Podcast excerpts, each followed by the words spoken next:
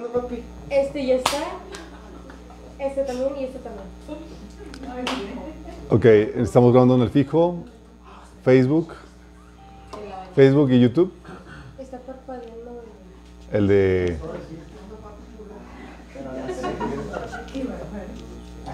Voy a tener que ver esa Ok, estamos transmitiendo, es- este debe ser el de Prisma, ¿está parpadeando? ¿Está, fa- está fallando? Eh, está parpadeando. La pantalla se ve, pero yo pienso que acá no. Ah, ok, perfecto. Confiamos en que todo esté bien. Si no, como quiera, ya comenzamos. Vamos a orar. Amado Padre Celestial, te alabamos, te bendecimos, te damos tantas gracias, Señor. Porque podemos reunirnos, Señor, todavía con libertad, Señor.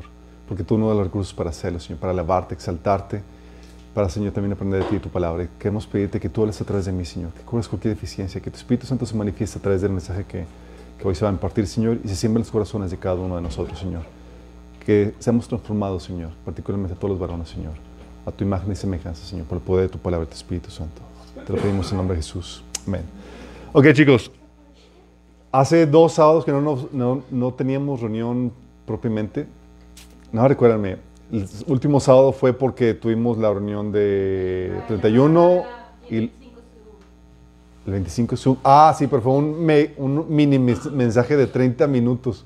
Nadie lo creía que podía darlo. Y el, de 20 el año nuevo fue veintitantos. No, chicos, ando con todo. No les prometo lo mismo. De hecho, creo que hoy vamos a compensar todo lo que no di en esos días. Oigan, ¿ya está funcionando el café?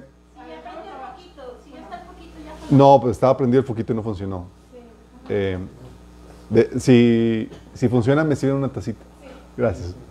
Ok, vamos a ver la sesión 6 del, de- del tema de Viva el Patriarcado. Estamos viendo todo lo, todo lo que tiene que ver con el desarrollo de la hombría en los varones.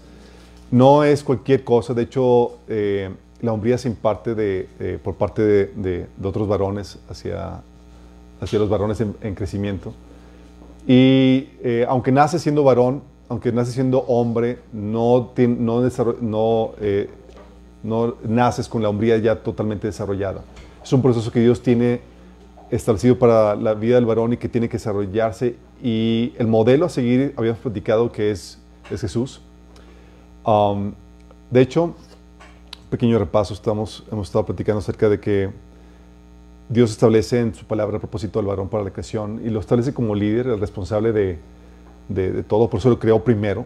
Es como que sabes que sobre ti va a recaer todo. Y es un, es un megapeso de responsabilidad que, que nos haría temblar, pero estamos diseñados para eso. Sí. Ah, por eso, cuando el Señor mandaba, a- pedía cuentas acerca de una situación, mandaba llamar al hombre. De hecho, si se acuerdan, fue el hombre, fue, la caída no vino sino hasta que el hombre pecó. Sí. La mujer fue engañada, sí, pero los ojos no le fueron abiertos a- a- a Adán y Eva, sino hasta que el hombre pecó. Y Dios, a quien mandó llamar, fue Adán y sigue siendo lo mismo.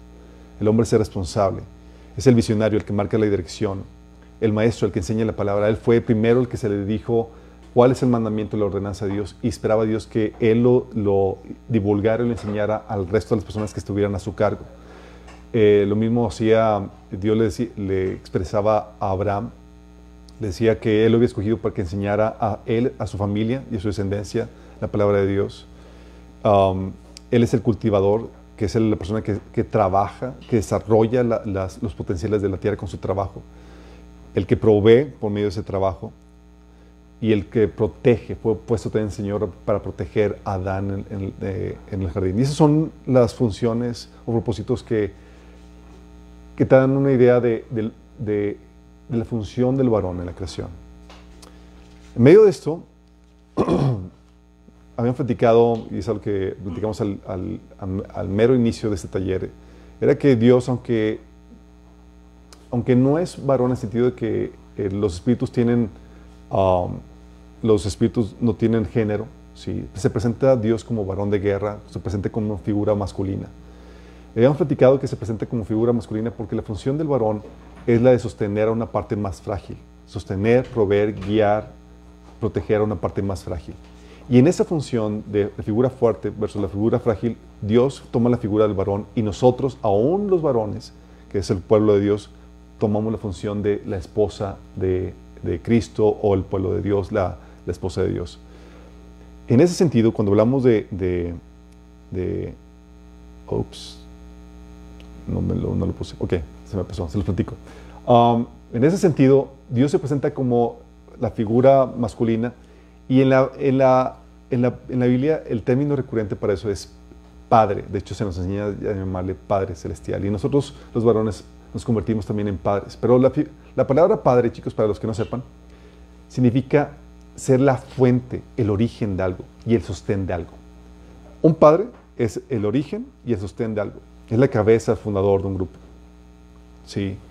Y en ese sentido, el hombre ha sido llamado para ser ese, ese fundamento, ese, ese origen y ese sostén de algo.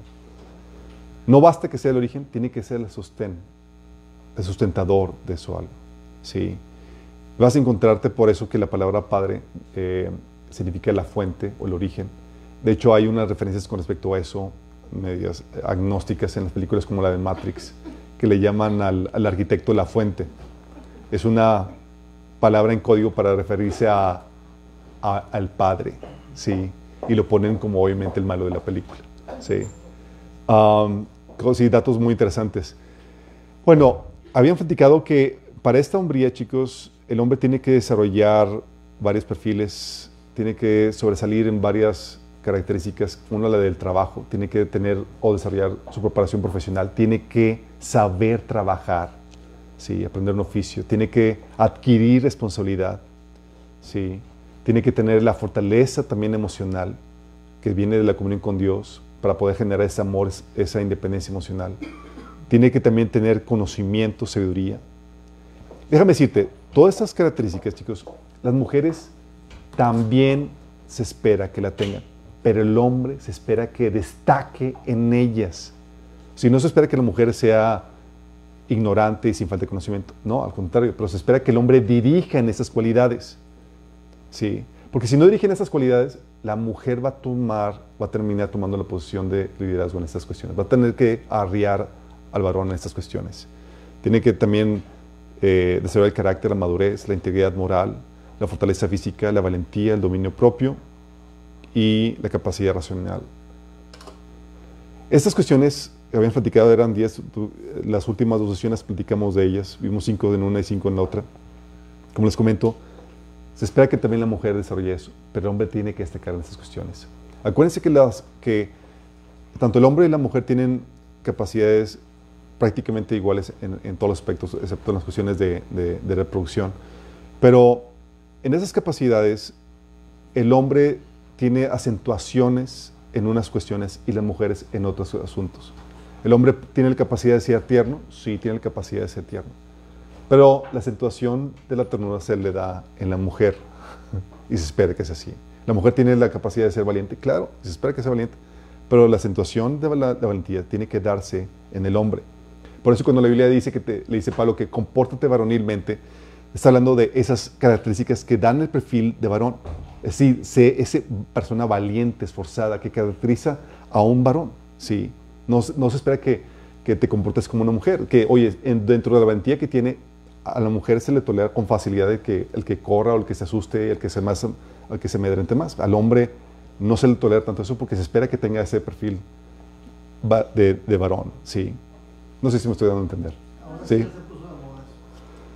Sí, ah, lamentablemente ya se puso de moda. Por eso, sí, lamentablemente ya tenemos mujeres que quieren suplantar la función del varón y el varón la de mujeres. Mujeres compitiendo con, hombres compitiendo con mujeres, haciéndose pasar por mujeres y ganando con, eh, contiendas de, de, belleza, de natación y de... Pésimo. Sí, o mujeres tratando de hacerles de varón, sí que se cortan el pelo, se dejan el bigote y dices, y se... No, no, es tremendo. Um, bueno, todas esas cuestiones, estas características, es indispensable que el hombre las desarrolle por la función que se le ha dado dentro de la creación, chicos. Es indispensable. El hombre ha sido llamado a ser el fundamento de la construcción de todo lo que se hace aquí en la tierra. El fundamento de la familia, el fundamento de la sociedad, el fundamento de la iglesia. Se pone al varón como fundamento. ¿sí? Esa posición de liderazgo que Dios le dio al varón los hombres somos llamados a ello. Por eso dice que la cabeza de toda mujer es el varón. O sea, te pone, ¿sabes qué? Aunque no lo quieras y vas a comenzar una familia, ahí está tu posición de liderazgo. El elemento más, la situación más, más básica de la sociedad, la familia.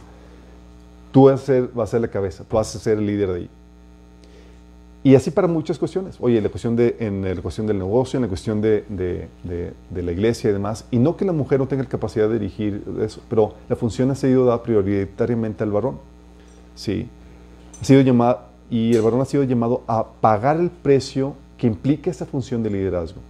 Y es un precio alto por el tremendo peso de responsabilidad que pesa sobre ellos. No es a la mujer a quien Dios va a llamar, oye, dame cuentas de tu, familia. Digo, al menos que sea obviamente un caso de una, de una mujer sola o una eh, familia donde no está el varón, pero va a ser el varón que se le va a pedir cuentas de eso.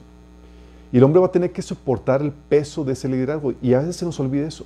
El hombre está diseñado para soportar esa, ese costo de liderazgo que conlleva. El peso de la presión y la perplejidad. Es el responsable de todo lo que sucede dentro de la familia, del proyecto, de la organización o de la, de la que se dirige. Y eso trae una enorme presión sobre, sobre él, especialmente para que, porque es él el que tiene que tomar decisiones en medio de crisis o situaciones difíciles. Y tiene que tomar una buena decisión. Imagínate la presión. Es como que llegan contigo y tú tienes que tomar la decisión. Y, y si le tomo mal. Y todos esos temores. ¿sí? Pablo decía en 2 Corintios 4:8, por todos lados me, pres me, presionan dificultades, pero no nos aplastan. Estamos perplejos, pero no caemos en la desesperación. Imagínate, presionado y perplejo.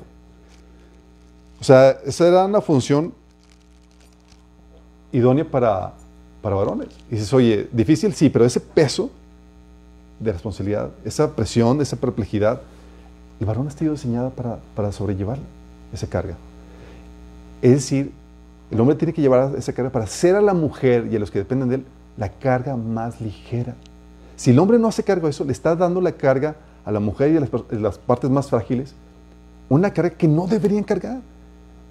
Empieza con el estrés, las angustias y enfermedades psico, psicosomáticas porque la mujer está cargando algo que no debería cargar. ¿sí? Dice Pablo en 2 Corintios 11, 28, como si fuera poco, cada día pesa sobre mí la preocupación por todas las iglesias. ¿Te la carga? O sea, tengo que asegurarme que todo esté funcionando correctamente. Sí, en dificultades, problemas, catástrofes, asuntos importantes, urgentes o difíciles de resolver, el varón como líder debe guardar la compostura ante esas situaciones de perplejidad. Y debe saber cómo manejarlas para no despertar la histeria y el desánimo colectivo del equipo y de la gente que tiene su cargo. Imagínate si el hombre se paniqueara. Imagínate Jesús paniqueado. No, pues corramos todos. sí. Algo que le decía a mi esposa y a la gente a veces que se acerca conmigo en tiempos difíciles que a veces nos entra el, miedo.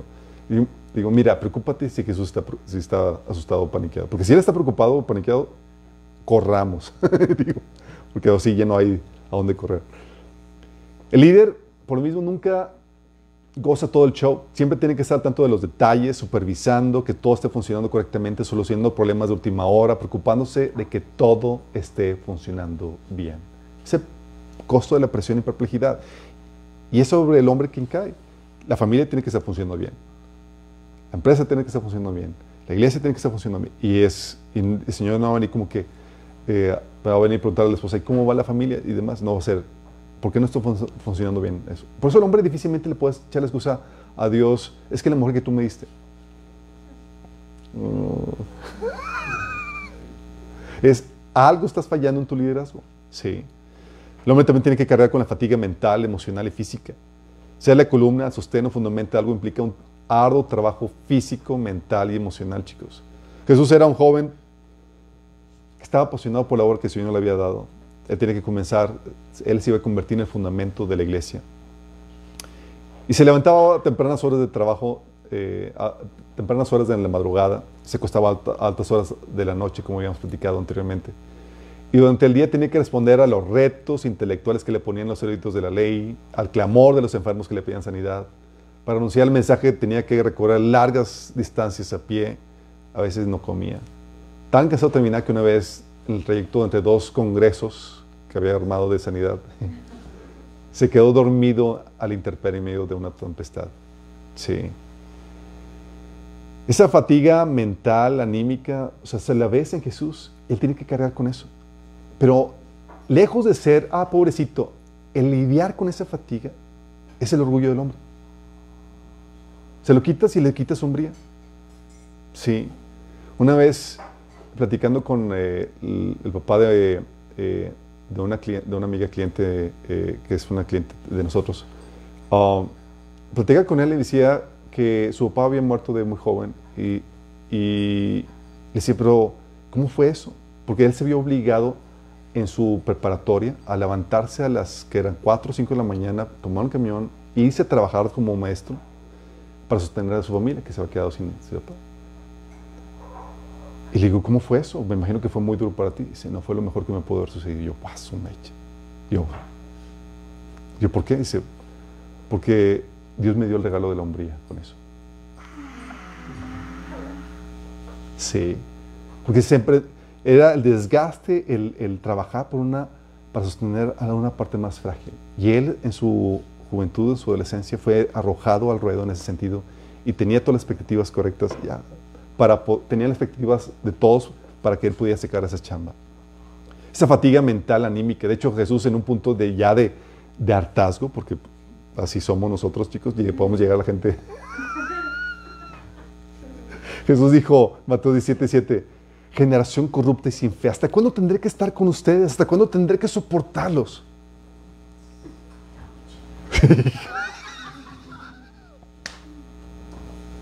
¿Por qué? Porque hay una fatiga emocional, anímica, chicos. Sí.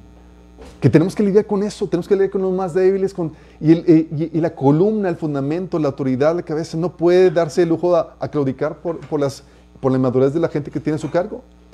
Pablo, hablando de la, del- de los, de- del desgaste que tenía, hablaba de que él sería señor en azotes, cárceles, tumultos, trabajos pesados, desvelos y hambre. Dices, pobrecito Pablo, no, no, no. Ahí estaba su gloria. Ahí mostraba su.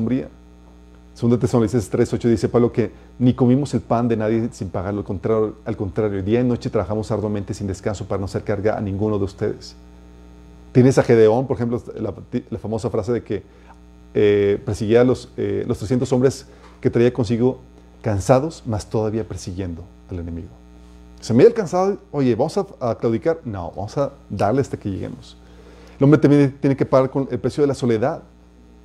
El precio está a la frente de la gente, el precio del liderazgo es pasar mucho tiempo solo, preparándose, planeando, meditando la siguiente jugada, analizando los resultados.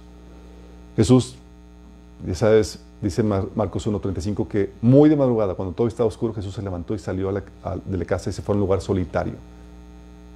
Soledad es un precio que se paga. Sí. Dice Lucas 5.16 que Jesús, por su parte, solía retirarse a lugares solitarios para orar. Tenía que tener sus tiempos solos. Y debido a que los líderes también suelen ser pioneros en muchas cosas, porque ven lo que, todavía, lo que otros todavía no ven, o oyen lo que aún no, per- o perciben lo que aún no- otros no hacen, ah, o dicen cosas que todavía los demás no creen o no, todavía no, no les ha caído el 20, suelen sentirse muy solos e incomprendidos, o solos en sus decisiones, aunque estén rodeados de gente. Jesús en un, en un episodio le dijo a sus discípulos, me queda aún mucho más que decirles, pero en este momento no pueden soportarlo. Sí. De hecho, Jesús, no sé si sepan, pero comenzó su ministerio no le comenzó con los doce discípulos. ¿Sí sabían eso? Solo, en la primera temporada de su, ministerio. Sí. Y hay cosas que, el hombre tiene que lidiar y que ni tu esposa podría comprender. ¿Te imaginas a Abraham diciéndole, tratando de explicar a su esposa, "Hiji- oye esposita, me voy a llevar a, a Isaac para sacrificarlo? ¿Cómo te explico para que me entiendas? Es complejo eso, ¿sí? Y a veces uno se, se siente solo en medio de esa situación. El líder muchas veces se encuentra solo trabajando en su visión. Sin embargo, es la fortaleza, la convicción que emana eh, de su disposición para conseguir esa visión lo que lo mantiene eh, luchando por ella. Porque, y esa persistencia es lo que lleva a que inspire a otros a seguirlo y a cooperar con él en su proyecto. Sí. Esa capacidad para estar solo. Por eso eh, Jesús decía en Juan 16, 32, viene la hora y está aquí ustedes serán dispersos y cada uno se irá a su propia casa y me dejarán solo. Y Jesús iba a claudicar por eso. Dice, no, no estoy solo. Sí, porque el Padre está conmigo. La premura de tiempo también es otro costo. Ejercer el liderazgo exige tiempo y el no estar, al no estar dispuesto a dedicarle el tiempo necesario, las responsabilidades que conlleva la posición de liderazgo, eh, nos lleva a tener un mal desempeño y un pobre liderazgo. Pero, y por no dedicarles tiempo suficiente a la planeación, los proyectos de, muchos, de muchas personas terminan en fracaso. Pero tratar de, de acomodar todas las responsabilidades en el corto tiempo que tenemos, hace que uno siempre esté viviendo bajo presión. Tengo que hacer que tiempo me rinda para satisfacer todas las demandas que pesan sobre mí. Y eso es un peso, es un costo que uno tiene que pagar. Dice eh, este, eh, Pablo en Efesios 5:16 que aprovechemos bien el tiempo porque los días son malos. ¿Te imaginas la intensidad de Pablo con la que Pablo vivía eso? Con que vivía en su tiempo. Ah, de hecho, en 2 de Pedro 1.8 decía, hablando de esta productividad que querían sacar eh, en la gente que discipulaban, decía Pedro, porque estas cualidades, si abundan en ustedes, los hará crecer en el conocimiento de nuestro Señor Jesucristo y evitará que sean inútiles e improductivos. La exhortación de, de, Pablo a los tesalonicenses es que dejaran de ser ociosos y se pusieran a chambear. Y la intensidad con la que Pablo chambeaba para sacar todas las pendientes, era muy intensa. Era o estás predicando, exhortando, amonestando, escribiendo una carta. Es intensidad tras intensidad. Sí. Y es un costo. El otro costo es la angostura. Angostura es el renunciar a muchas cosas que podrías hacer o estar involucrado para enfocarte en unas cuantas, en aquellas que te van a llevar a realizar tus responsabilidades como varón. Sí. He escuchado el dicho de que mucho abarca, poco aprieta, exactamente. Y una de las maneras en las que un líder o una persona varón se vuelve inefectivo es dividiendo su atención y su fuerza en muchos asuntos a la vez. Puede, puede ser una persona así muy talentosa, pero si quiere ser excelente tiene que ser angosto y eso nos llama, Señor, a ser angostos en eso. Sacrificar muchas cosas que quisiéramos estarnos involucrando. Sí, es un costo que, se, que, se, que uno tiene que pagar. Ah, de hecho, eso lo ves eh, con este Ah, los apóstoles, ¿se acuerdan? Que al inicio de la iglesia hacían de todo. Empezaron a desatender a las viudas. Y dijeron, ¿sabes qué? Nos gusta atender a la gente, nos gusta cuidar y después estamos extendiendo lo, que nos, lo, que, lo principal. Nombren a diáconos. Ahí en Hechos capítulo 6 habla acerca de eso. Y tuvieron que ser enfocados, ser angostos. Y a veces nos gustaría hacer muchas cosas. A nosotros, si les ha pasado que a veces, a veces llegan contigo y te reclaman porque no puedes o no los atiendes o no te das abasto con ellos. Es parte de. Sí, tienes que saber qué cosas sí, qué cosas no. A Jesús también llegaban con él y demandaban atención y milagros cuando su enfoque era atender al pueblo de Israel. Llegaban a la sirfanicia, eh, Jesús, por favor, sana a mi hija, que tenía una posición demoníaca. Y Jesús tenía que ignorarla porque tenía que ser enfocado, tenía que ser angosto en la tarea que se le había encomendado. También está la autonegación parte del precio del liderazgo es, no, es el no vivir una vida normal, en el sentido que no puedes, no puedes hacer muchas cosas que la demás gente hace, ni aún la gente que diriges. La gente que diriges está diseñada para que esté más cómoda que tú, porque tú estás sosteniendo eso, tú estás haciendo la vida más fácil. y ellos es normal como que, oye, pues que trabajas demasiado, sí, pero es para que puedas estar tú más desahogado. Sí. De hecho, no solamente vas a tener que, eh, no hacer muchas cosas que ellos hacen, vas a tener que hacer otras tantas que ellos nunca harían. Sí. Y uno tiene que administrar sus acciones y recursos a partir de lo que la visión y el proyecto que el Señor te ha puesto para tu familia, tu iglesia y demás. Y lo que uno está dispuesto a sacrificar hoy va a determinar la clase de futuro que tendrá y el hombre tiene que estar dispuesto a sacrificar muchas cosas para llevar a cabo eso. Sí. Por eso, para el líder, el sacrificio y la autonegación son parte importante en el, pago, en el costo del liderazgo que paga. ¿sí? Jesús no por nada decía, dirigiéndose a sus discípulos, si alguien quiere ser mi discípulo, que se niegue a sí mismo. Sí. Puede ser que sacrifiques tiempo con familia, relaciones amorosas, cosas que podrías comprar, reputación, diversidad, comodidad para llevar a cabo la tarea que Dios te ha encomendado para tu familia, tu iglesia y demás. Pero sabes que Dios te va a pedir cuentas de ello. Y si no lo haces, no va a haber cosas como que, ups, es que pues no me alcanzó, Señor. No, simplemente no pagaste el precio. Rechazo, oposición. Los líderes, puesto que van mucho más adelante que la gente que dirigen y el resto de la audiencia, suelen ser incomprendidos y rechazados por ellos. Pero, sin embargo, su sadía produce, produce rechazo también aún entre los cobardes. sí. El vivir para la visión, la tarea que Dios nos ha encomendado, puede ocasionar la burla y la humillación por parte de aquellos que viven para el placer presente y los resultados inmediatos. Y el tomar decisiones claras de acuerdo a sus convicciones puede traer la oposición de los que no están de acuerdo. Y el hombre tiene que estar dispuesto a sufrir eso. Porque, imagínate, es el encargado, el que tiene que tomar la última decisión. Y cualquier decisión que tomes, como tú es el que la tomas, va a sufrir la crítica, la desaprobación, ¿sí? No necesariamente la aprobación. Qué padre sería que todos te alabaran y que toda tu familia, wow, tomó una buena decisión. que todos fueran los porristas en la, en la, familia que todo fuera fácil para el hombre. Pero el hombre a veces tiene que tomar decisiones difíciles, desagradables para la esposa, para los hijos, para la iglesia. Y si te van a venir encima, y es como que, ¡ay! Tengo que soportar eso. Sí. Rechazo, la oposición, la crítica, el intento de manipulación. Como él es la persona, él es el líder, tiene que, él, sobre él cae la, la, capacidad de decisión. ¿Qué crees que va a tener, van a querer hacer la gente? Manipularlo. Y la gente manipula por medio de la crítica y la desaprobación. Es de que, ah, pues tomaste esto, trato de, de, de, desaprobar, de desaprobarte o, o, castigarte con, con mi desaprobación para que cedas a lo que quiero que hagas. Sí. Pablo decía en ese sentido, fascina Pablo. ¿Qué busco con esto? Ganarme la aprobación humana, la de Dios.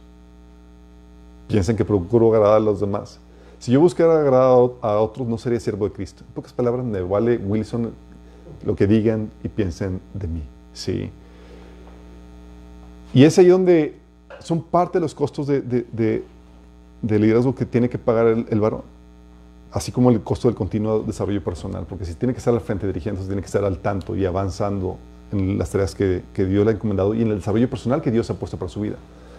Porque estamos en este proceso de mejora continua, siendo transformados de gloria en gloria. Y dices, oye, es tan difícil los costos. Fuimos diseñados para eso. El hombre está diseñado con la fortaleza para soportar eso. Sí. Tenemos que pagar el precio. Por eso se, se, se te pide que desarrolles tu hombría, esto que has platicado.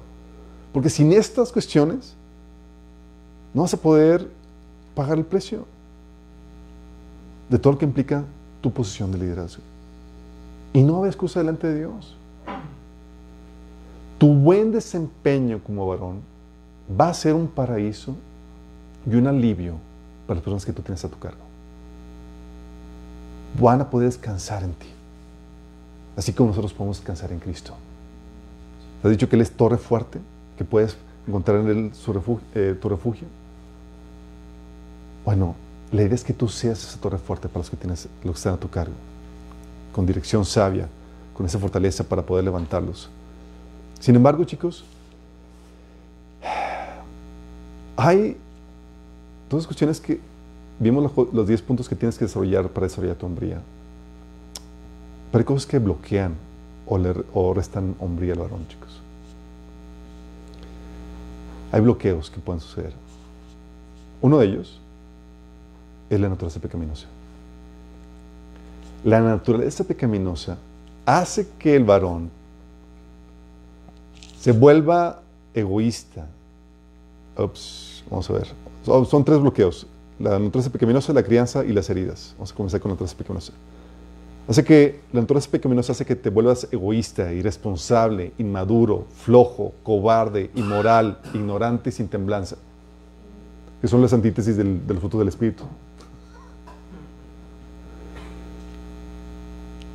Una persona egoísta, irresponsable, inmaduro, flojo, cobarde, inmoral, ignorante, sin temblanza. O sea, en vez de ser fundamento estás lleno de grietas. Eres como arena. Cualquier cosa que se quiera edificar sobre ti va a colapsar. ¿Por qué? Por tu naturaleza pecaminosa. Y lo que hace el Espíritu Santo es que empieza un proceso de santificación para forjar en ti la verdadera hombría. Volverte lo que dicen macho alfa, si le saben ese concepto. como que macho alfa, sí. Una persona, un hombre, un varón tan atractivo como Jesús, que es el modelo de macho alfa. Sí. Dice la Biblia en Romanos 8:28 que fuimos predestinados para ser transformados según la imagen de su Hijo. Efesios 4:13 que la idea es que lleguemos todos a la unidad de la fe y el conocimiento del Hijo de Dios, a un varón perfecto, a la medida de la estatura de la plenitud de Cristo. Y Dios está trabajando para ti con eso. Por eso, el trabajo de santificación en la vida del hombre es indispensable para su hombría. No desarrolla, uno, un varón no, que no entra en ese proceso de santificación, que no se deja moldear por el Señor, está haciendo que se le reste esa hombría. Va a ser un cobarde, va a ser un irresponsable o un flojo. No va a dirigir, no va a ser esa cabeza que Dios quiere que sea. Sí. Por eso es importantísimo que te sometas a ese proceso de santificación en tu vida. Es la manera en como Dios va a desarrollar esa hombría, esa verdadera hombría. Dios quiere que tú reflejes su imagen como varón. ¿Sí? Y el Espíritu Santo está alineado con esa meta de Dios, de formarte la imagen de Jesús. Y va a pulirte, va a forjarte para llevarte a ese modelo. ¿Sí?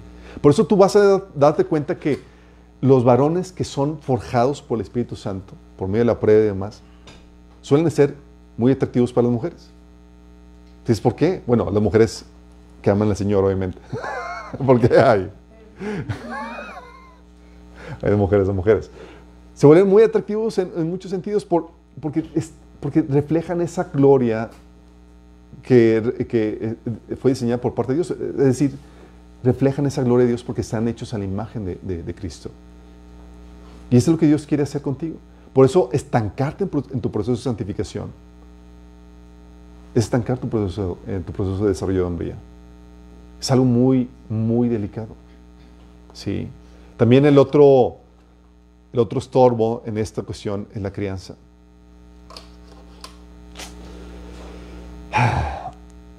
Sabes, lamentablemente estamos en tiempos donde se nos enseña que el modelo de crianza que hay que implementar es el modelo de crianza idóneo, pero para las mujeres. Y queremos aplicarlo para los hombres, varones. Sí. Primero porque generalmente el modelo de crianza para el varón no se, les enseña a los varones qué es lo que se espera de ellos. Sí. Y, por parte de, esta generación ni siquiera saben cómo crear a un varón que tiene un perfil diferente al de una mujer. ¿Cuál es la mentalidad, los hábitos que, debe tener? Y aceptamos los que el mundo nos está induciendo. Sí. Tenemos, por ejemplo, modelo de crianza donde le dieron todo al, al varón, no le enseñaron a trabajar, no le enseñaron ningún oficio. Y vimos que una de las características que debe tener el varón es que debe saber un oficio, debe hacerse valioso por su trabajo. No le enseñaron a ganarse las cosas. Y tenemos a una generación de ninis, chicos, ya para que sea una característica de nuestra generación. Dices, ¿qué pasó? ¿Cuál, fue la, ¿Cuál fue la falla? La crianza. Principalmente la crianza. Oye, ¿qué pasó con las otras generaciones? Los crearon muy diferentes. Sí. Pero esta generación está creando a una generación de varones que son unos buenos para nada. Gracias a Dios que Dios vino a rescatarnos de esa situación. Otras veces no le delegan responsabilidades, sino solamente les enseñan a exigir privilegios, como si fueran su derecho.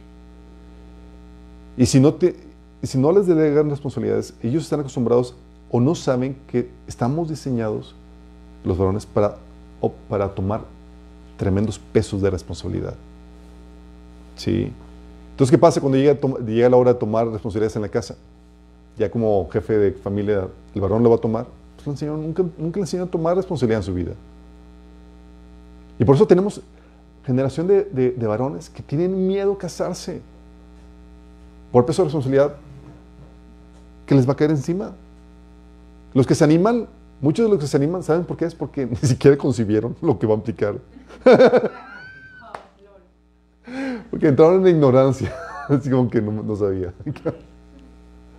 y les sorprende la, peso de responsabilidad de que están adentro. Sí. Pero aún cuando están adentro, a veces le pasan toda la responsabilidad a la esposa.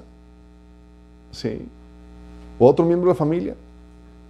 Lo mismo, oye, ¿por qué? Porque desde pequeños nunca ten- tomaron responsabilidades en la casa o en el negocio. ¿Sabes tú que en las familias eh, de, de antaño lo que hacían al pequeño, en los primeros eh, años de vida, lo- eh, la mamá era lo que le criaba?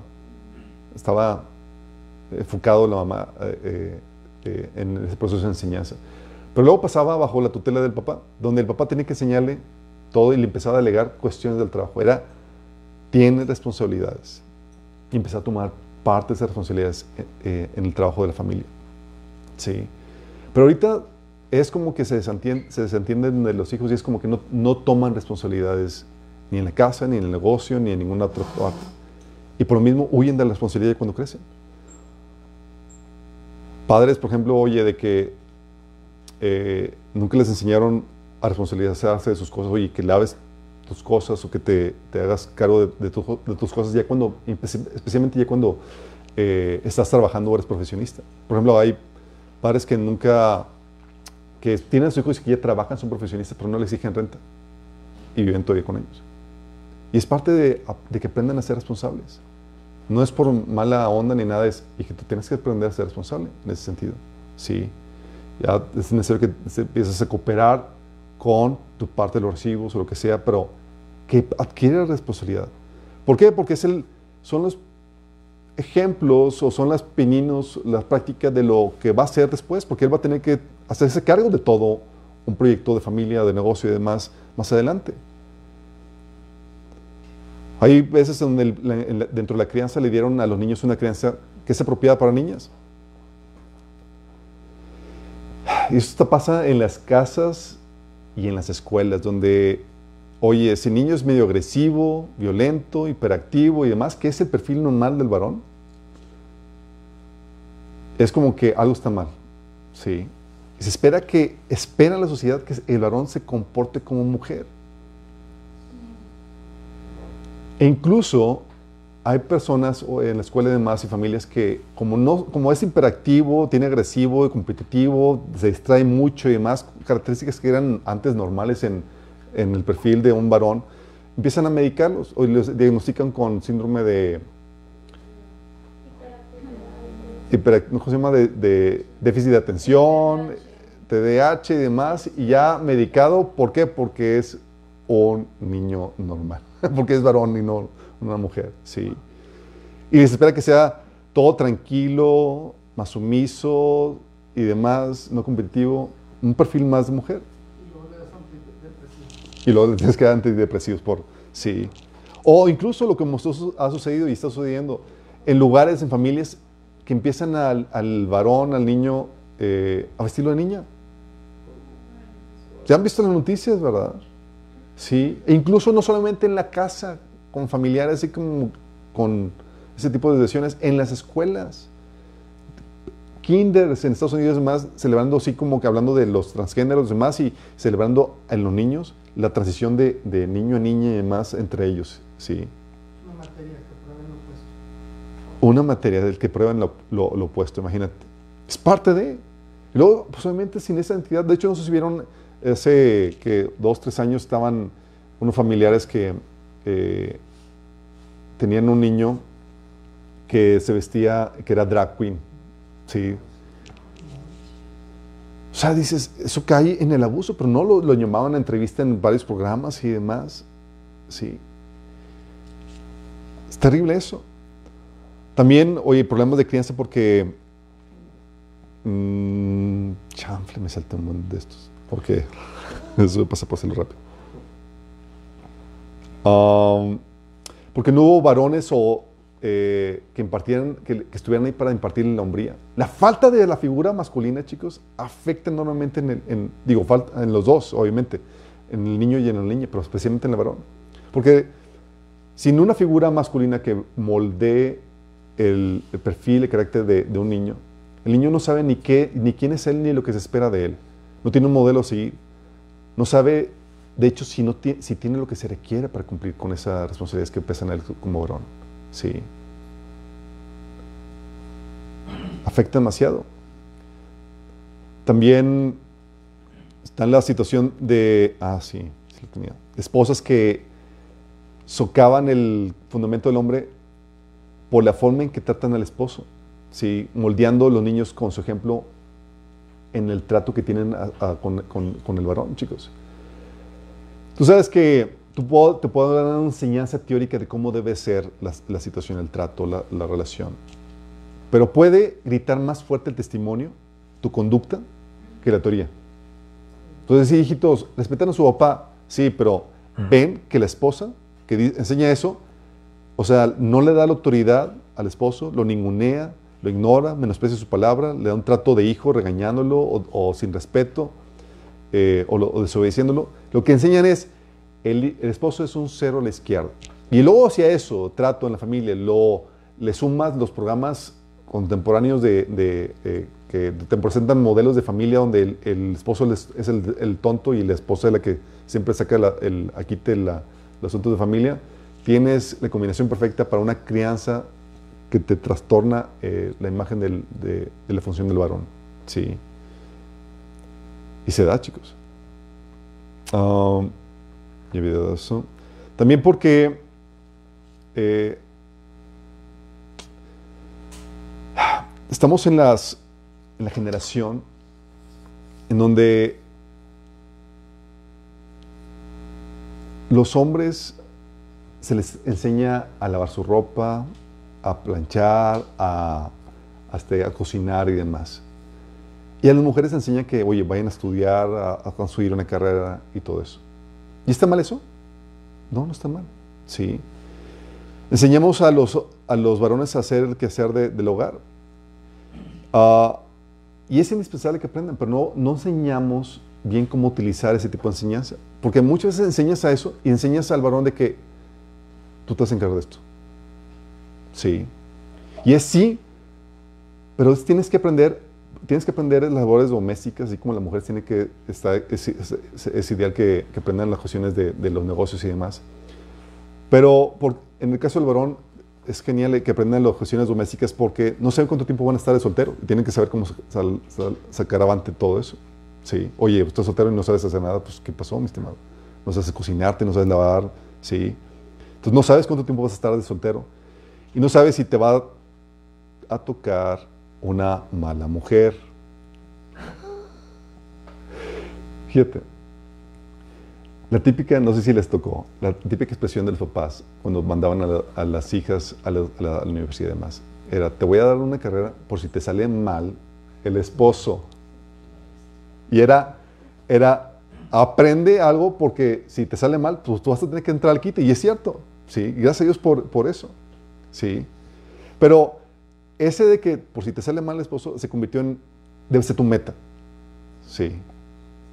Y lo mismo pasa acá, es, oye, te voy a enseñar a cocinar más por si te sale mal la esposa, pero a veces se convierte en la meta. Y no se te enseña, es como que, ah, pues me enseñó la cocina porque a lo mejor se pensaba eso de mí, que me ocupara de las labores del, del, hogar. ¿Sí?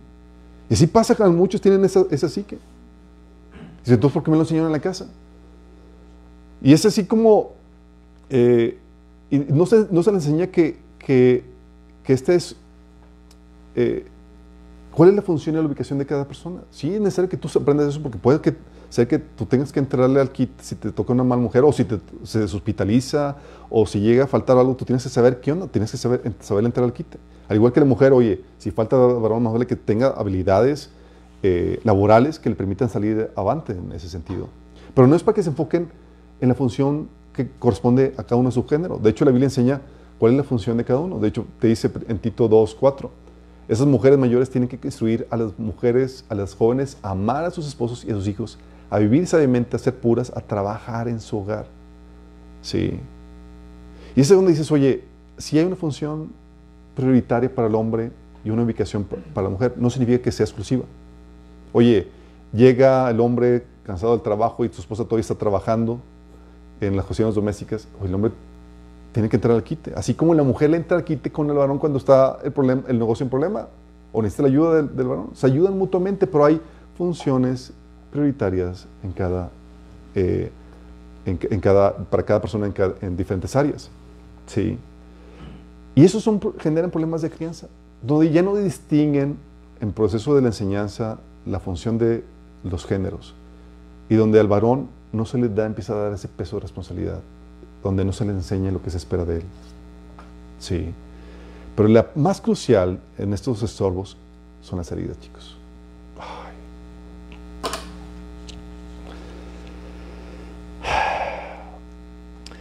¿Sabes? El camino a la hombría es un camino a la sanidad emocional. El camino a la hombría es un camino a la sanidad emocional, a la sanidad y a la plenitud emocional. Lo que estanca, estanca al hombre en el desarrollo de su masculinidad típicamente es la herida en el alma y generalmente formada por el varón en su, en su vida, es decir, su padre. El niño, obviamente también la niña, nacen en total ignorancia y con profundas necesidades emocionales que los padres, particularmente el varón, deben de suplir. El niño no nace, ah, pues sí, soy querido, soy amado, sé qué onda que se espera conmigo. No, no, no. Comienza de cero, tiene una necesidad. El niño no sabe quién es él. ¿O sí sabe? ¿Tú le preguntas al niño? Y recibe su identidad de las palabras de su familia, particularmente la de su padre. La palabra del padre tiene la capacidad de marcar la identidad tanto del niño como de la niña. Sí. Si hubo silencios, insultos, su identidad será profundamente dañada. Palabras de descripción moldean la identidad del niño, especialmente si son palabras de descripción que vienen de la, de la boca del padre. Palabras de descripción sean buenas o malas. El niño no sabe, de hecho, si pertenece o no. Y recibe su sentido de pertenencia en el perdón y la aceptación incondicional que viene de su padre. Si hubo desaprobación, si hubo amor condicional, si hubo discriminación o aceptación condicional, eso empieza a marcar. Sí. El niño no sabe si es amado y querido por lo que es. Y recibe su sentido de amor del trato que recibe de sus padres, particularmente del- de su papá. Si no se le dijo que, se le amaba, si no había el, el compromiso activo por bendecirlo, por mantenerlo, por ayudarle a florecer, el niño va a tener una marca en su corazón. El niño no sabe si es valioso o no. Y recibe su sentido de valor de las palabras y del trato que recibe de sus padres. Si se le decía o no que era valioso, o si se le trataba como alguien digno de valor, digno de sacrificarse por él. O sea, lo cuidaban con gusto o lo hacían sentir una carga. El niño no sabe si tiene lo que se requiere para llevar a cabo su función. Y eso es un punto que a muchos les pone para paniquearse, especialmente el varón, porque es, oye, pesa sobre mí esta carga de responsabilidad que voy a tener que tomar. ¿Podré hacerlo? Es la incógnita mayor para muchos varones. Pero el niño recibe su confianza en la fe que sus padres depositan en él, chicos. Si hubo palabras de maldición o bendición para el futuro, van a afectar en esa confianza. Si hubo palabras de reafirmación en sus cualidades. Si hubo, de hecho, sobreprotección o confianza, va a afectar eso. Oye, padres sobreprotectores, va a marcar esa, esa confianza. Es que, oye, mis papás siempre, nunca me dieron esa, esa autoconfianza y ya tengo miedo, porque el miedo se transmite, chicos. Todos esos son, empiezan a marcar heridas. Y quiero darte algunos detonadores y síntomas de heridas que pueden ayudarte. Obviamente esto ya lo vimos a profundidad, esto solamente es un, un repaso muy somero al taller de siete sesiones del taller de sanidad emocional. Después de, de este de este repaso y de este taller que estamos viendo en el patriarcado, es para que lees un repaso, porque ahora sabes que en esta cuestión de la sanidad emocional está en juego tu hombría. Qué juego, qué fuerte, ¿verdad? Qué fuerte. Y déjame decirte que en cuestión de las heridas, el problema que tienen los hombres es que como no son tan emocionales, muchas veces no procesan o asimilan las heridas. Sí. O no suben el intelecto, es, fue un ouch, pero no sé exactamente qué fue, porque hay varios cables desconectados entre el corazón y la, mente del hombre. O se racionaliza y se desecha, aunque esté ahí. Sí, es como que, ah, pues lo analizo, ah, pues, digo, no tiene sentido, pero fue un ouch. Sí. Entonces para el hombre a veces le cuesta trabajo estar volverse consciente de sus emociones y realmente cuáles son sus procesos internos emocionalmente. No solamente le cuesta procesarlos, sino a veces aceptarlo porque implica volverse vulnerable. Una vulnerabilidad que a veces queremos esconder aún de nosotros mismos. Es como que reconocer que me dolió esto, cosas que son cosas tan triviales, pero reconocer eso implica reconocer una debilidad que para el hombre es algo difícil de reconocer. Detonado de los síntomas de heridas. Uno sería, no voy a ser exhaustivo, solamente voy a tocar unos puntos. La ausencia física de padre, la orfandad. Oye, tu papá no te abandonó o murió estando pequeño. O tu mamá fue madre soltera por malas decisiones. O tuviste un padre que nunca más se ocupó de ti. Económicamente, emocionalmente, espiritualmente. Esas cuestiones marcan el corazón, lo hieren.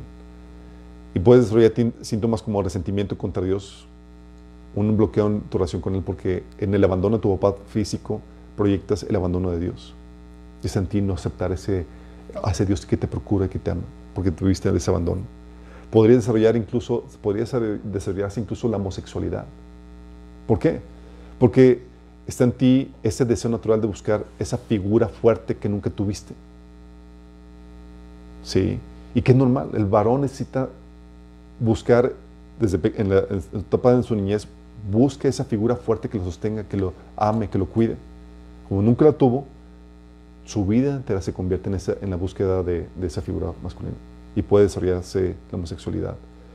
Puede desarrollar egoísmo, resentimiento por la carga, porque nunca vieron por él, no esperaban, eh, pero esperaban, sin embargo, que, eh, que se diera siempre a los demás. Por ejemplo, les pl- les platiqué el caso de- del papá de esta, de, de esta clienta, que dice que el hecho de que su papá haya muerto y que se haya tenido que ocupar de él de su familia, para él fue un regalo de la hombría, pero no todos lo aceptan así. Por muchos lo resienten porque, o sea, nunca tuve a mi papá y ahora esperan que yo me haga cargo de eso. O sea, entonces, ¿quién ve por mí? Y lo resienten. Sí. Esperan que se den a los demás y lo resienten y terminan él, esa persona viviendo para él mismo sin responsabilidades porque nunca, nunca tuvo esa fase donde, donde él recibiera de una figura más fuerte. O puede desarrollar inseguridad, donde no crees que pueda ser esa figura fuerte para alguien más. Al final de cuentas, tu papá te abandonó. Esta es una detonante de heridas. Tú puedes, puede ser que, ahí estés o hayas pasado por eso. Pero déjame decirte que dentro del consuelo que el Señor tiene para ti es que debes recordar que Jesús también perdió a su papá terrenal muy joven. Él tuvo que hacerse cargo de su familia. Y Dios muchas veces lo que hace es que te libra de una posible mala influencia en tu vida. Casos de reyes en, la Biblia, pequeños de, de 8, 7 años, que quedaron huérfanos, era un acto de misericordia de Dios para librarlos de la mala influencia que representaban sus padres terrenales. Yo antes me quejaba de que, Señor, es que mi papá casi no estuvo conmigo, fue un padre ausente y demás. Lo entendí y dije, ah, gracias, Señor. Gracias porque no me crió. sí, porque él, Dios es el que te adopta. Sí, ponete a tu lado gente que te va a dar ese nourishment, ¿cómo se dice? Esa crianza sana en su palabra.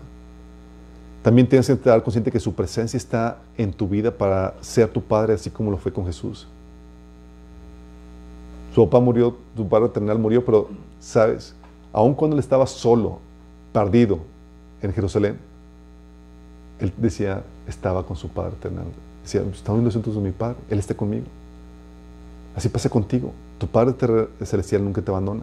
Y Él pone figuras masculinas a tu alrededor para suplirte el amor del Padre y el modelo que requieres. Nunca te abandona en ese sentido. Puede ser que tengas, no la ausencia física, la ausencia emocional que a veces duele más. Porque una cosa es que, oye, pues mi papá murió además, pues no, no hay tal, a veces ese resentimiento, pues al final no estuvo. Pero a veces eh, está el papá ahí y lo que tienes es una total indiferencia de su parte. Déjame decirte que esas heridas se aplican a ambos, mujeres y niños, obviamente. Digo, mujeres y, varones. Pero ahorita es que enfocarme en los varones. Sí. Y es aquí cuando hay la ausencia de un, emocional de un padre, eh, afecta mucho porque el, varón construye sombría sobre la figura de, de, su padre. Y puede ser que tuviste un padre, pero no estuvo ahí para, para ti emocionalmente. No te daba palabras de aprobación, alabanza y cariño. No era afectivo contigo. No te mostraba contacto físico efectivo con besos, abrazos. No pasaba tiempo contigo. No le interesaban tú y tus cosas. Estaba ausente. O no estaba ahí para apoyarte en tiempos difíciles. Uno de los síntomas que podría desarrollarse es de nueva cuenta la homosexualidad, chicos. Como búsqueda de recibir el amor de la figura fuerte que no recibió. Otra es la fractura en tu relación con Dios. Puedes tener la teología correcta en cuanto a, a cómo es Dios, pero te sientes solo. Sabes que Dios está ahí contigo, pero como tu papá no estuvo ahí para apoyarte emocionalmente cuando lo requerías y demás, puedes tener ataques de ansiedad porque no sientes a Dios ahí contigo. Sí. Tu padre te abandonó emocionalmente, te dejaba a la deriva. Y lo mismo pasa en tu relación con Dios. Sientes que estás solo a la deriva. Y llegan esos ataques de ansiedad. Puede ser que tengas el corazón endurecido. Porque la falta de contacto físico, eh, afectivo y demás, produce ese endurecimiento del corazón en donde batallas para abrirte emocionalmente, expresarte, decir te amo, dar abrazos y demás. Expresar el amor, el afecto. Te vuelves tosco, huraño al dar afecto. Puede ser que tengas el sentimiento de que no eres suficiente, de que no eres digno y bloquees el recibir amor y el buen trato de la más gente porque tú no lo recibiste y aún de Dios. Puede ser que venga angustia, donde dices estoy solo, Dios no le intereso como para que esté conmigo, porque al final de cuentas mi Padre Eternal tampoco se interesó. O puede venir el deseo de controlar todo, como el apoyo emocional, el apoyo emocional, la sensación de descanso, de que alguien se ocupara de ti, se fue. Ya no había con quién, la figura fuerte, con quién apoyarte emocionalmente, con quién descansar. Te, te quedaste desprotegido. Buscas, por lo tanto, controlar todo para asegurar tu estabilidad emocional, tu supervivencia. Puede ser que venga orgullo y envidia.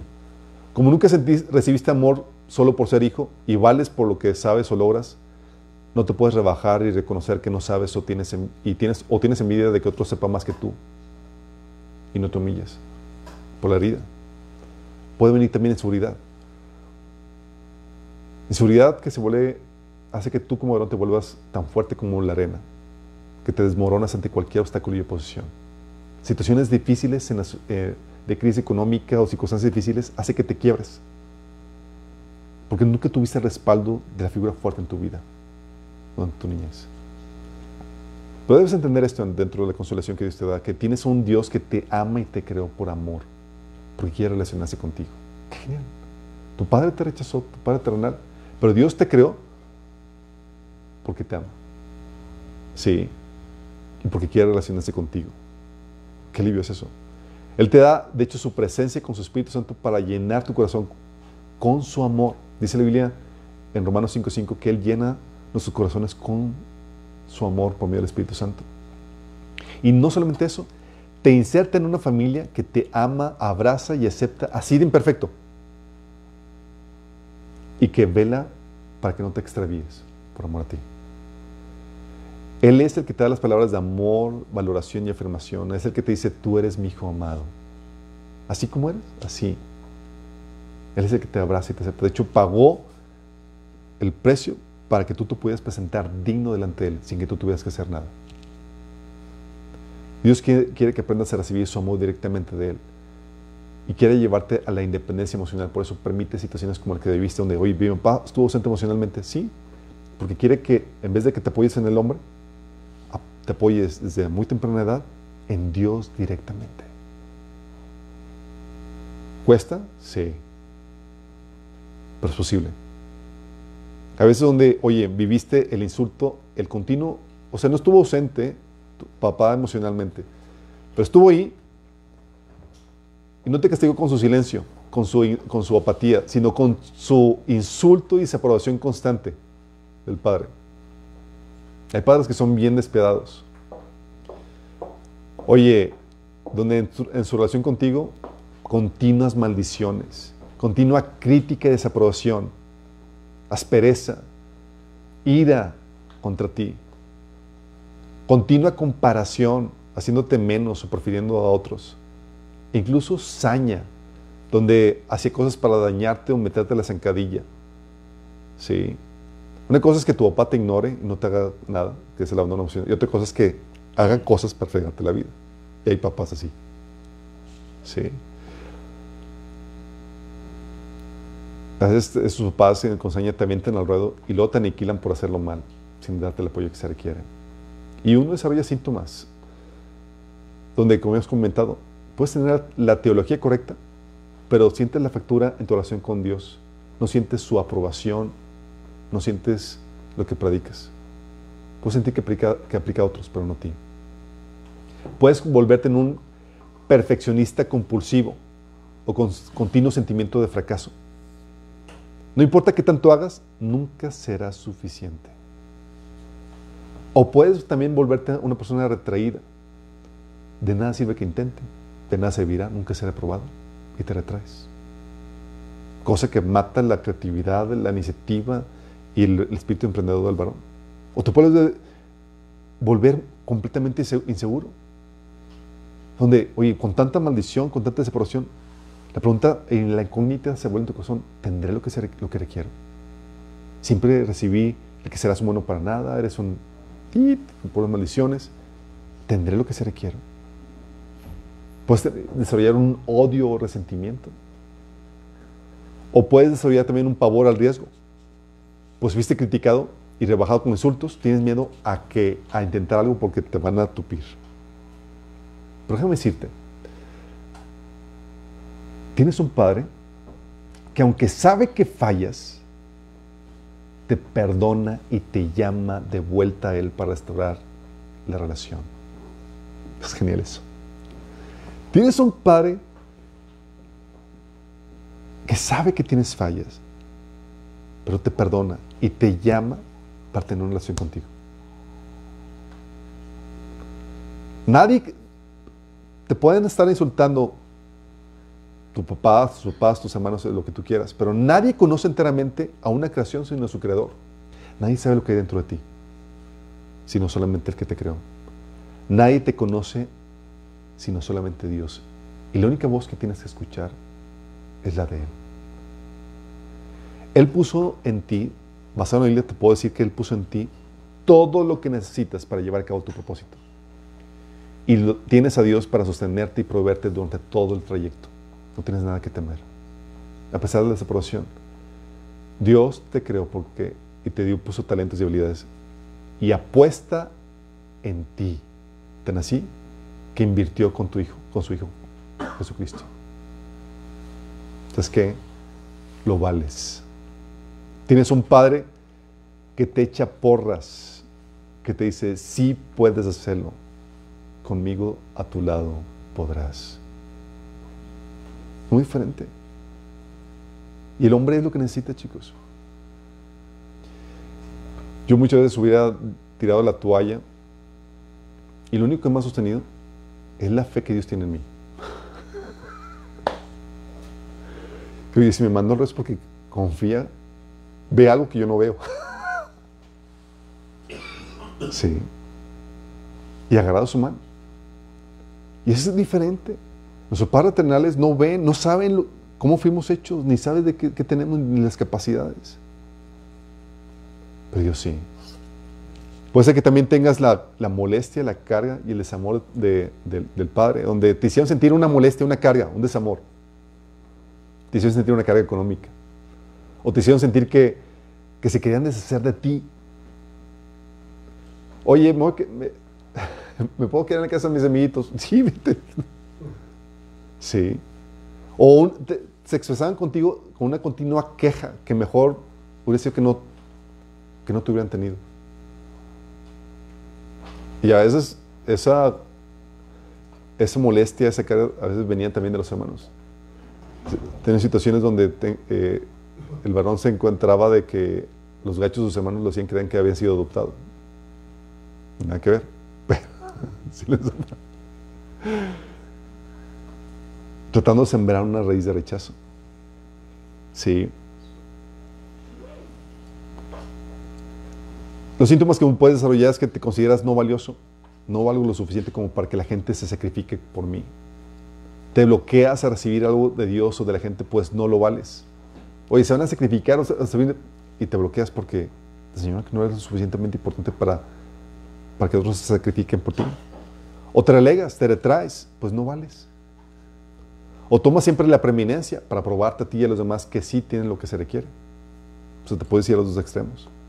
Por ejemplo, decirte que dentro del consuelo de Dios, el Señor te dice que tan valioso eres que Dios ordenó que fuera sostenido por gente que no quería hacerlo.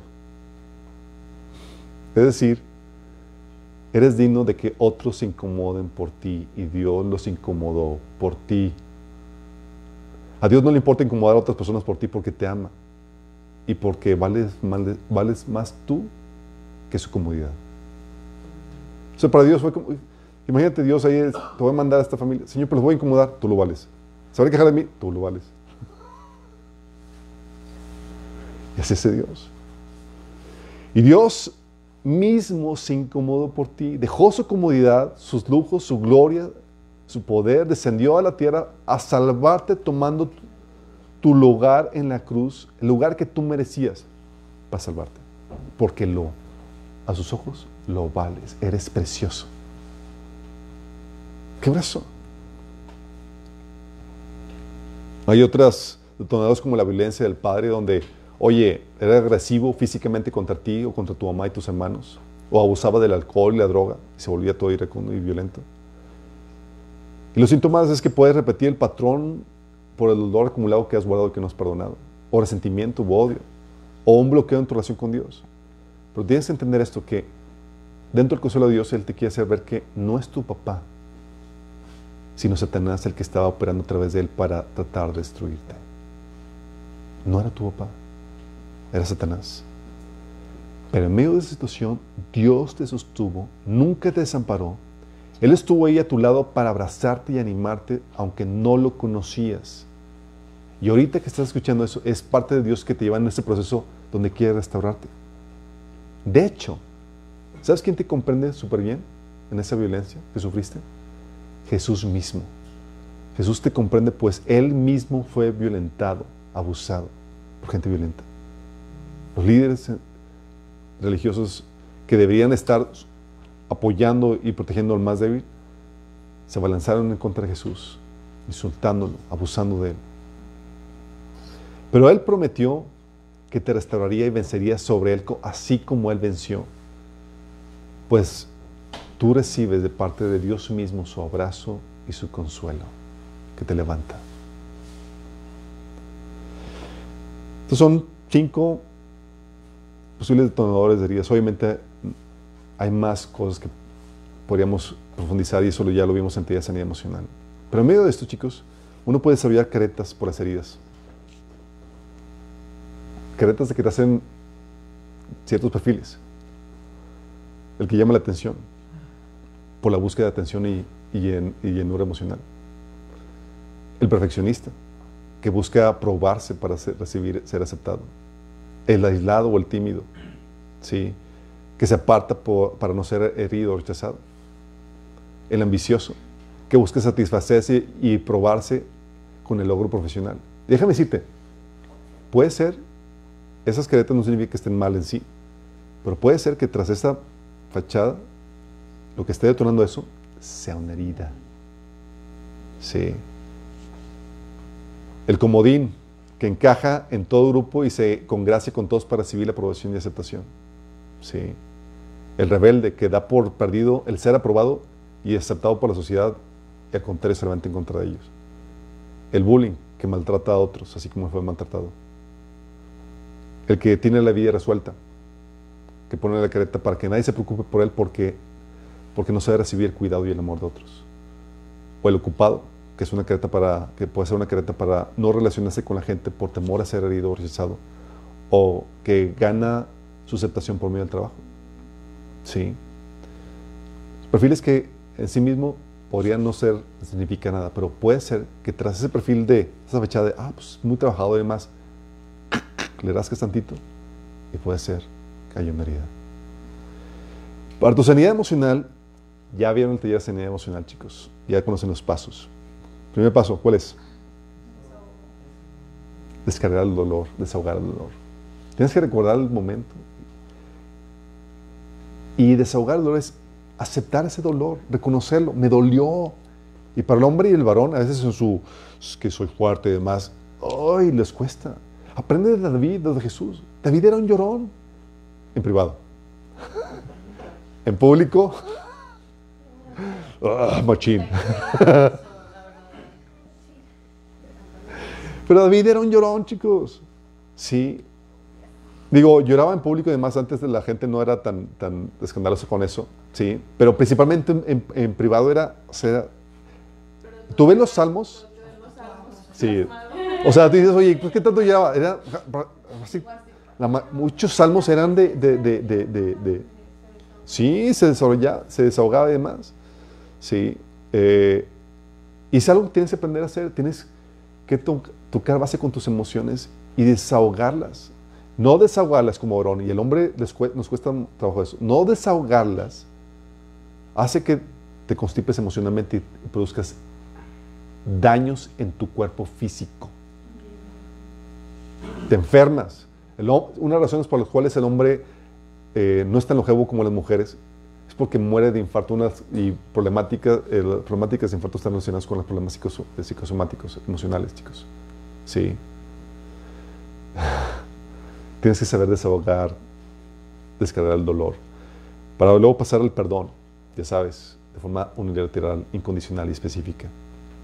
No, solo, no basta que te desahogas, tienes que perdonar de forma, forma muy específica lo que te pasó, para recibir el consuelo de Dios.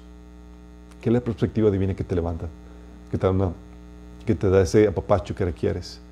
Sí, para que puedas terminar dando gracias por eso, porque con el consuelo viste cómo Dios obró todo eso para tu bien y para su gloria. Obviamente, hay muchas heridas que no han sido asimiladas y tienen que venir a la conciencia. Y es un proceso que va a tomar toda la vida. ¿Sí? Al principio presentamos todas que sabemos y conocemos, pero en el caminar, Dios va a poner situaciones que van a detonar las heridas que no sabes que estaban ahí. ¿Sí? Y Dios va a darte también el conocimiento y la asesoría para que también sean detectadas. Dice la Biblia que en Proverbios que el corazón son aguas profundas, chicos. Es decir, está canijo ver todo lo que hay adentro. No solamente son aguas profundas, es engañoso. Dice, no tengo nada. Por eso la importancia de saber los síntomas y demás para que no te hagas tonto. Sí, es como que tengo problemáticas y, lo sabes porque tienes los síntomas y claros síntomas tanto eh, en tu conducta, también pueden ser físicos. ¿Sí? Entonces tienes que confiar en el, en trato de Dios donde va a sacar a la luz esas situaciones que detonan esas heridas que están ahí guardadas. O, y también que te va a darte el conocimiento de la asesoría. Lo que tú tienes que hacer es poner tu diligencia para aplicar lo de sanidad. No puedes dejar una herida sin sanar sabiendo que la tienes ahí. Una herida sin sanar para ti como varón te roba el liderazgo, te conviertes en una vasija frágil que no puede lidiar con la carga que Dios quiere depositar sobre ti. ¿Entiendes? Es una cuestión no sanada, es hoy, en esta cuestión, puedo colapsar. Sí. No voy a ser el sostén, el fundamento. Voy a ser el que voy a correr en un tiempo de crisis o más. La gente no va a poder apoyar en mí. Voy a el que voy a requerir apoyarme en alguien más. No puede ser, no voy a cumplir plenamente con la función de ser cabeza. Dios quiere que tú desarrolles eso. Por eso tienes que ser muy aplicado en esas cuestiones.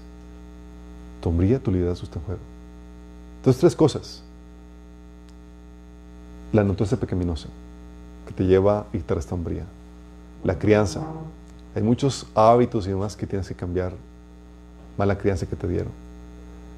Y las heridas que debes sanar. Tienes que desarrollar eso. ¿Sí? Sin eso, vas a encontrarte con esos bloqueos que le van a robar hombría a tu masculinidad. Oramos.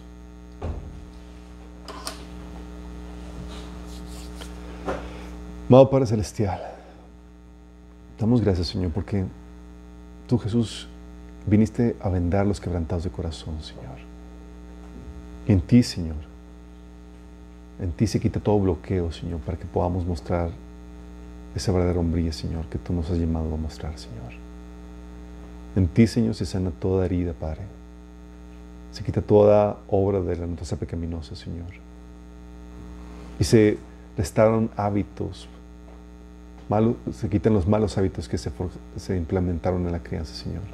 Porque tú nos vas renovando con tu palabra, Señor, por la obra de tu Espíritu Santo. Señor, forja en nosotros esos varones fuertes y valientes, Señor, que se conviertan en sostenes de familias, de empresas, de iglesias, de sociedades, Señor. Que podamos ser esos hombres valientes, Señor, que defienden, a quien puedan acudir, Señor, por sabiduría, por un buen consejo, Señor, por fortaleza, por refugio, Padre. Ayúdanos, Señor, te lo pedimos, en Jesús.